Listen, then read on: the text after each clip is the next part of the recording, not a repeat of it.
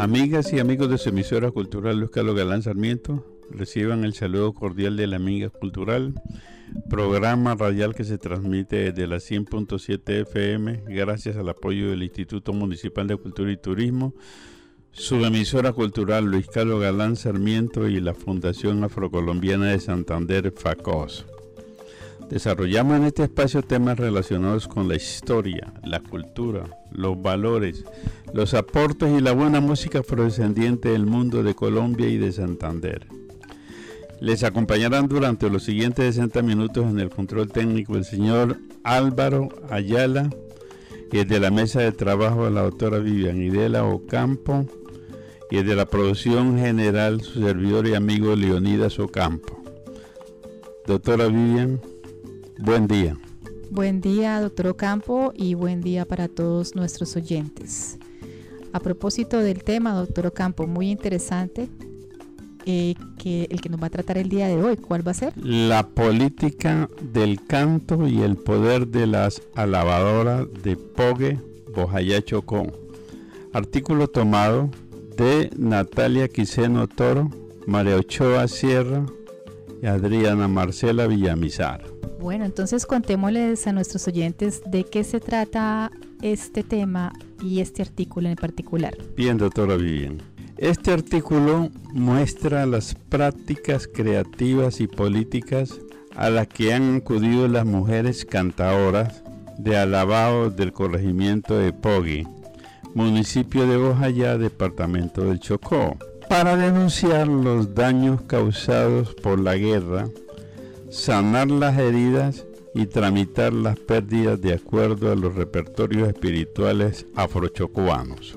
Las musas de Pogue proponen nuevos lenguajes políticos como escenario de diálogo para la paz y expresan los temores e incertidumbres sobre el futuro de las comunidades afrodescendientes de Bojayá. Doctora Vivi, Cuéntele a los oyentes en qué consiste la política del canto y el poder de las alabadoras de, de Pogue de Bojayá Chocó. Bueno, Leonidas, con mucho gusto. Resulta que desde el 2002, las musas de Pogue, o llamadas también alabadoras del corregimiento de Pogue, adquirieron un protagonismo muy importante en la región del medio de trato.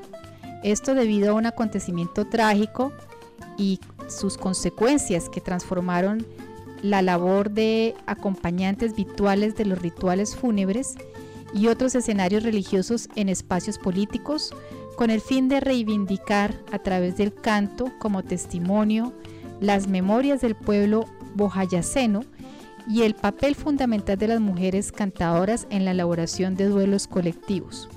De hecho, el, el acontecimiento del que le acabo de hablar, Leonidas, eh, le cuento qué, ocurrió en ese momento. El 2 de mayo del 2002, Bojayá vivió un fuerte enfrentamiento entre guerrilla y paramilitares que tuvo como resultado la masacre de más de 79 personas, entre ellas 48 niños. Y en vista de que los armados no pararon el combate y ni siquiera al ver semejante resultado, pues la comunidad cruzó el río con pañuelos blancos para procurar ayudar al, eh, al pueblo vecino de Vigía del Fuerte. Ante la impotencia y la desprotección por parte de los organismos del Estado, quienes salieron se vieron obligados a desplazarse a la ciudad de Quibdó y los ritos fúnebres de sus parientes caídos quedaron suspendidos. Ante el miedo de nuevas explosiones y la continuidad de cruce de balas, la población debió huir y es tal vez uno de los mayores costos, pues aún se evoca con mucho dolor el que los muertos no hayan recibido los rituales debidos. Bueno, queridos oyentes, Vivian, nos vamos a la primera pausa musical y para ello hemos invitado a las cantadoras de Poggy que nos interpretarán el, tema La patrona de Gojayá. Virgen de la Candelaria, la patrona de Bojayá, aquí venimos a cantar porque queremos la paz.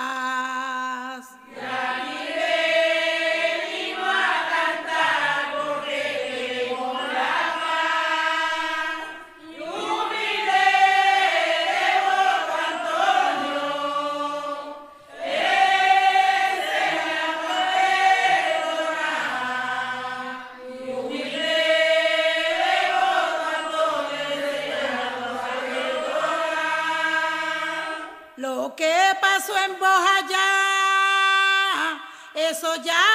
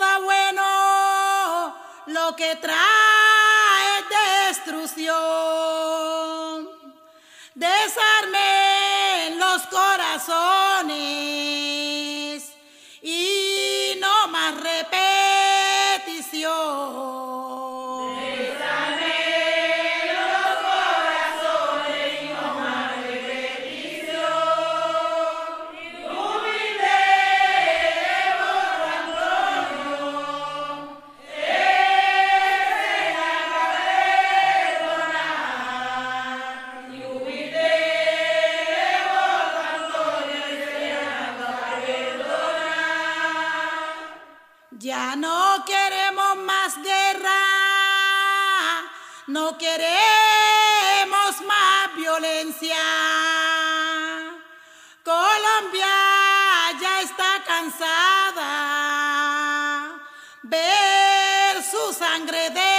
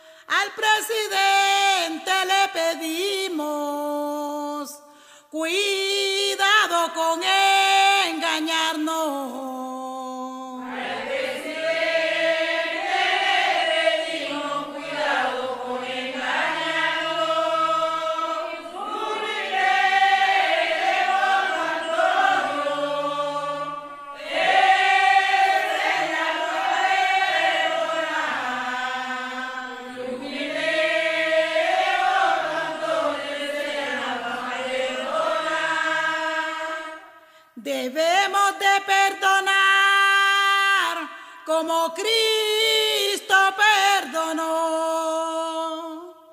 tanto daño que le hicieron.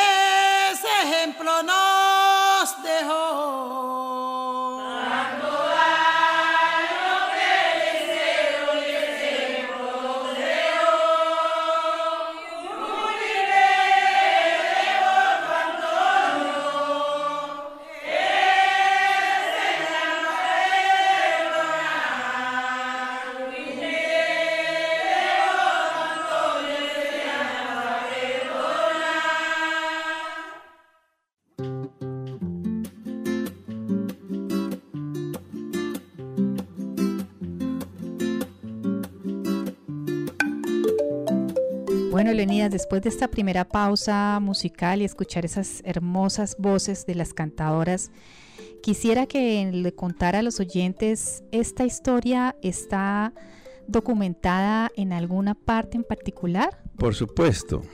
Las dinámicas del conflicto armado reciente en Colombia y especialmente en la región del Chocó han sido documentadas en diversos trabajos que han destacado la forma como comunidades enteras se han visto afectadas por la violencia y las estrategias de resistencia a las que han acudido para permanecer en sus territorios y reconstruir sus vidas.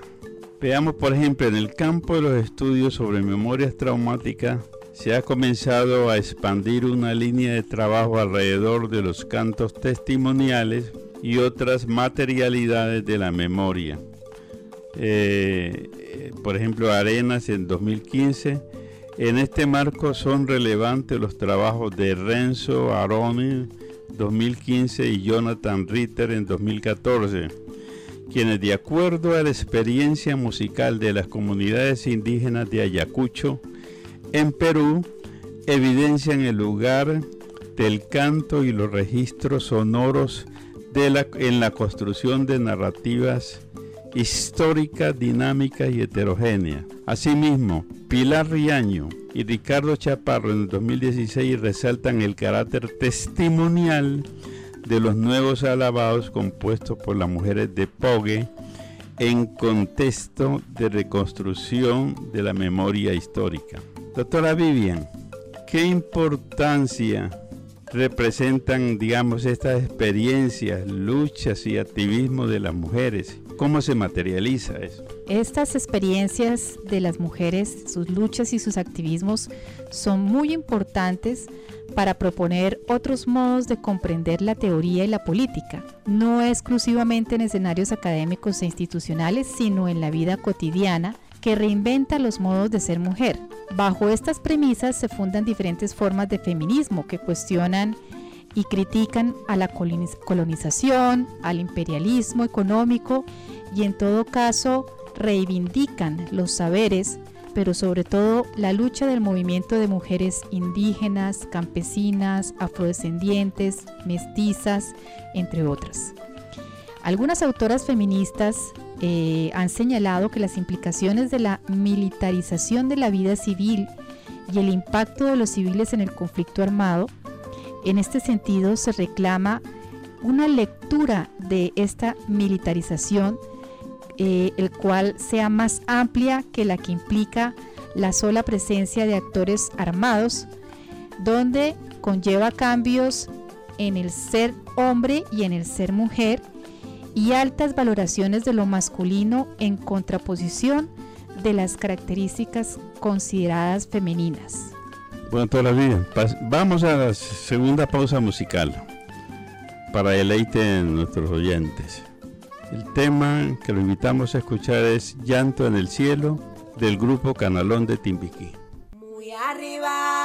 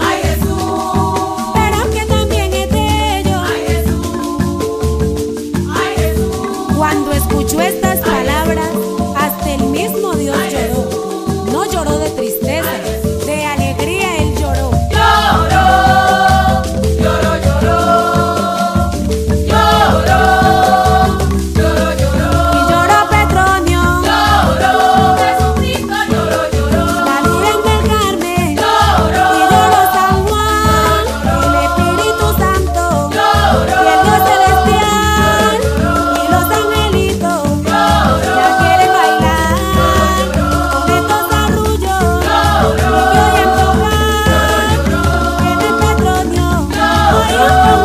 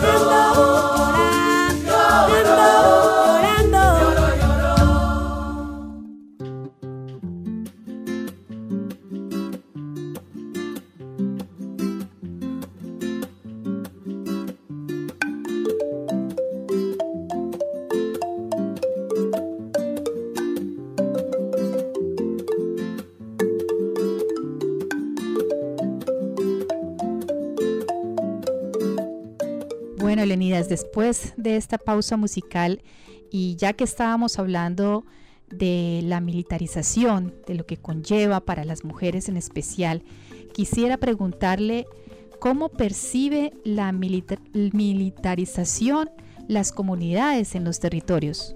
Bueno, la militarización de los territorios se siente de muchas maneras, algunas indirectas, como la que ya usted acabó de mencionar, que tiene que ver con la preponderancia de valores masculinos y del grupo étnico dominante, y otras directas, como las que se detallan, vamos a detallar a, continuación, de acuerdo a, la percepción del actor. En el caso del, del ejército, por ejemplo, o de las fuerzas del Estado, se establecen retenes, trincheras en territorios que tienen finalidad simbólica diferente y en ocasiones contrapuestas a la guerra. Se ocupan lugares comunitarios, escuelas, centros de asambleas permanentes, entre otras violaciones del derecho internacional humanitario. En el caso de los grupos en conflicto, guerrillas, paramilitares, etc., se imponen normas como no usar celulares con cámara, no transitar libremente por algunos caminos o por el río, tener determinados cultivos, regular formas de vestir o de ser, entre otros. En el caso que aquí nos convoca la valoración del canto como cuidado y de su papel sagrado para combatir el miedo, para resistir y recuperar lo perdido es una forma de contrarrestar esta militarización de, la vida civil. Bueno, Leonidas, muy importante lo que nos acaba de decir, pero además quisiera agregar que es importante entender a las mujeres negras como mujeres que históricamente han sido parte de luchas políticas y sociales, luchas contra el sexismo, el racismo, el patriarcado y la violencia eh, y pues ellas son indispensables en el movimiento social afrodescendiente en Colombia y en la historia de emancipación de las mujeres. Estos enfoques del feminismo, yo diría que el feminismo negro colombiano, son los que acompañarán la lectura, las formas en que los repertorios culturales locales permiten responder a los daños y a las pérdidas. En el caso de las alabadoras, es en la composición, en el viaje que el canto exige un grupo de alabadoras que responden con el estribillo a los versos de la alabadora principal. Por ejemplo, en el Pacífico colombiano, el estribillo o responso es casi una norma dentro de este tipo de relatos con el que se convoca a toda la comunidad para que participe cantando. Las articulaciones rituales y políticas que se expresan en el canto del alabado y en la mortuoria de las sociedades ribereñas rurales afrochocuanas son una pista para comprender la creación de redes de solidaridad, la posibilidad de reproducir la sociedad y la capacidad para enfrentar el dueño y el daño. Eh, un concepto utilizado por las alabadoras para describir su oficio es el del acompañamiento. Eh, ellas se embarcan para cantar en el velorio o a la novena de algún pariente o vecino, hacen referencia a la posibilidad de participar en la labor de acompañar al difunto y a sus dolientes. En este sentido, pues el canto, como usted bien lo dijo, Leonidas, es un dispositivo útil para el cuidado, pues ellas comparten el dolor y es una manera de hacer del duelo individual un duelo colectivo. Bueno, nos vamos a la tercera pausa musical y los invito a escuchar un tema de las cantadoras de Pogue titulado Vamos llegando a la fosa. Vamos llegando a la fosa, dolidos de corazón, y los que hicieron el daño, amén, no sienten ningún dolor. Señores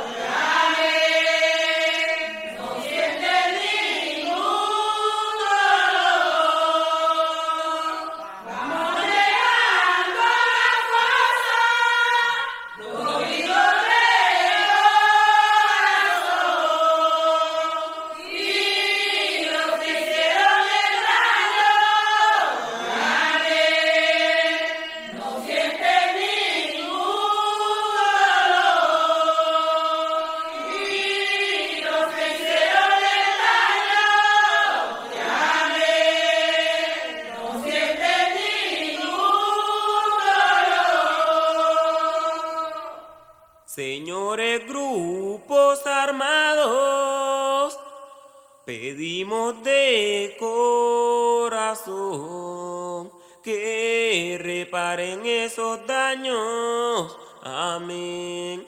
Causa de nuestra región.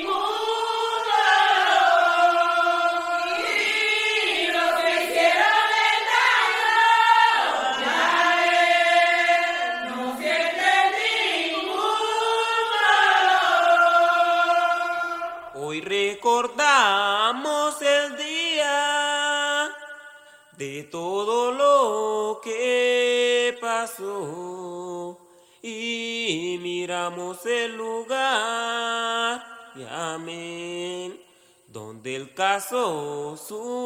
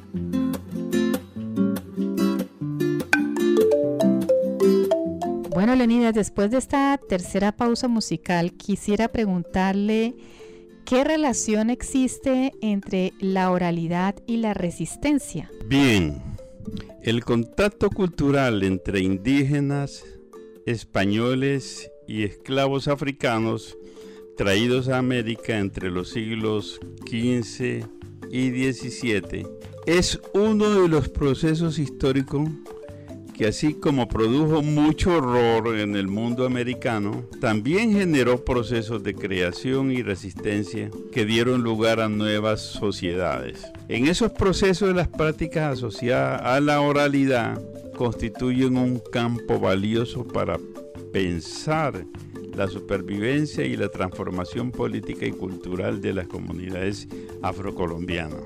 Tras el señalamiento de toda manifestación espiritual, que no fuera cristiana, los esclavos se veían obligados a desarraigar sus prácticas culturales, sus historias, súplicas y recuerdos y acomodarlos a las formas establecidas por los colonizadores.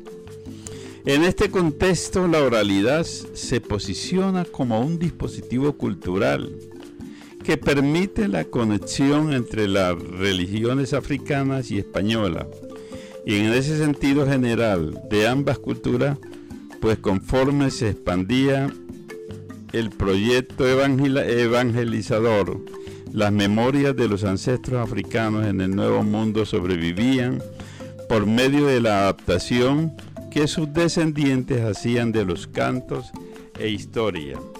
Por ejemplo, los cantos romances, alabados y que hoy se cantan en el Atrato y en toda la zona del Pacífico, tienen su origen en los romanceros españoles. Muy interesante, Leonida, lo que nos cuenta. Bueno, eh, cuéntenos qué vamos a escuchar ahora. Bueno, en la siguiente pausa musical traemos un tema de Canalón de Timbiquí titulado María no me llevó.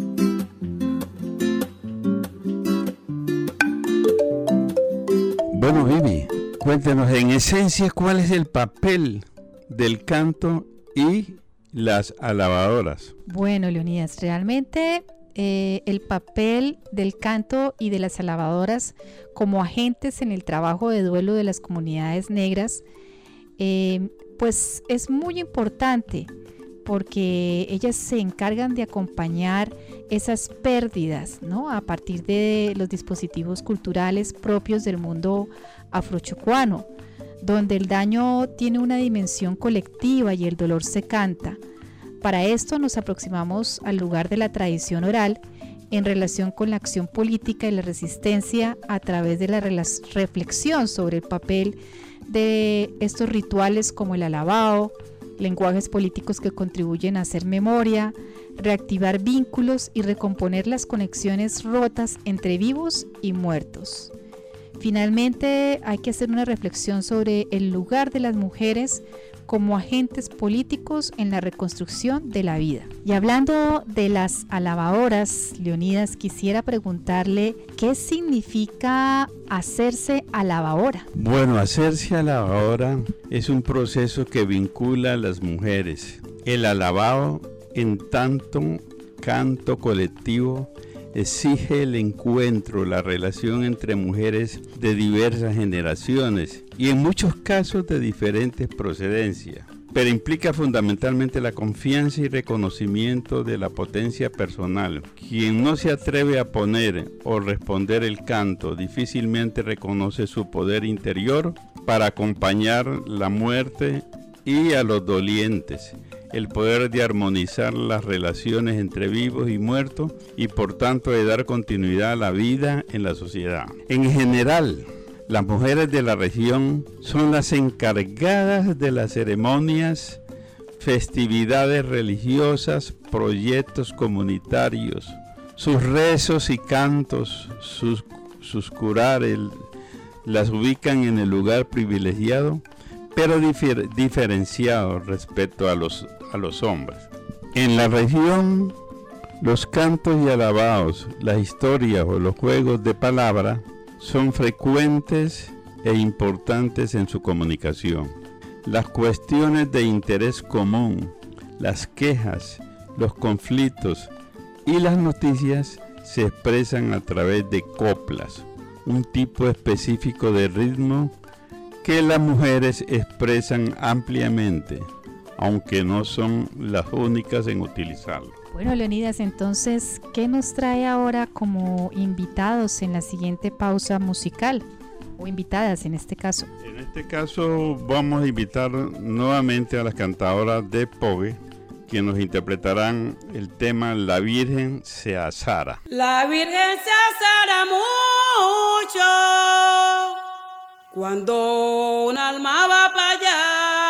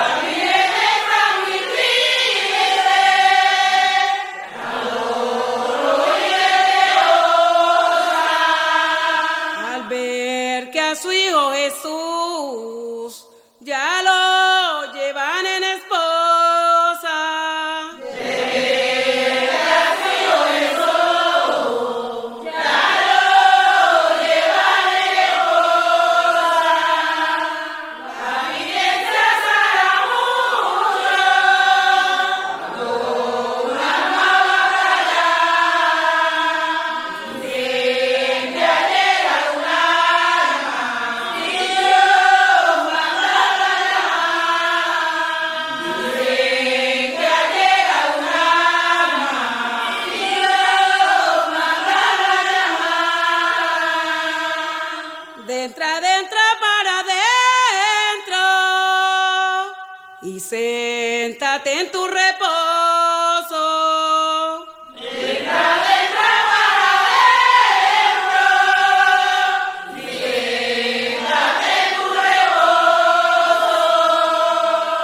Sentate a cuidar los niños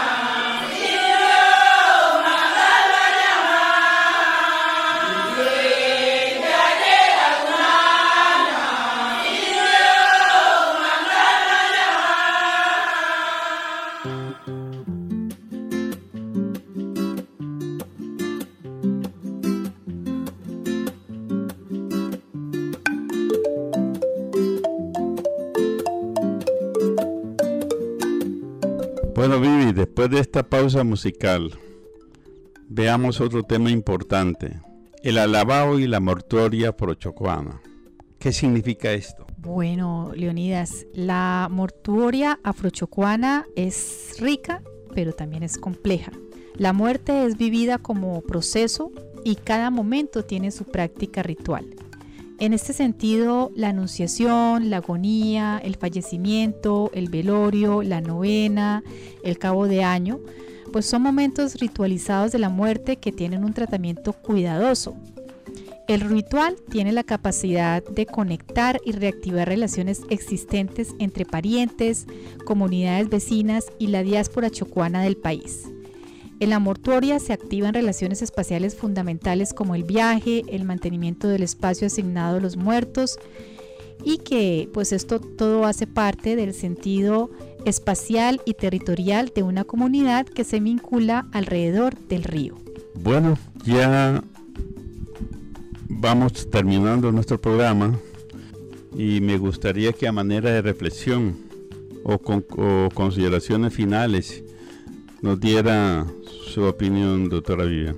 Bueno, como reflexión sobre las cantadoras de Pogue, eh, tengo que decir que el, el viaje que ha propiciado el alabao reivindica un nuevo lugar para estas mujeres que con sus saberes ancestrales pues demuestran la eficacia política del canto. El canto localiza la voz de las mujeres en espacios que antes no habían sido autorizados para ellas.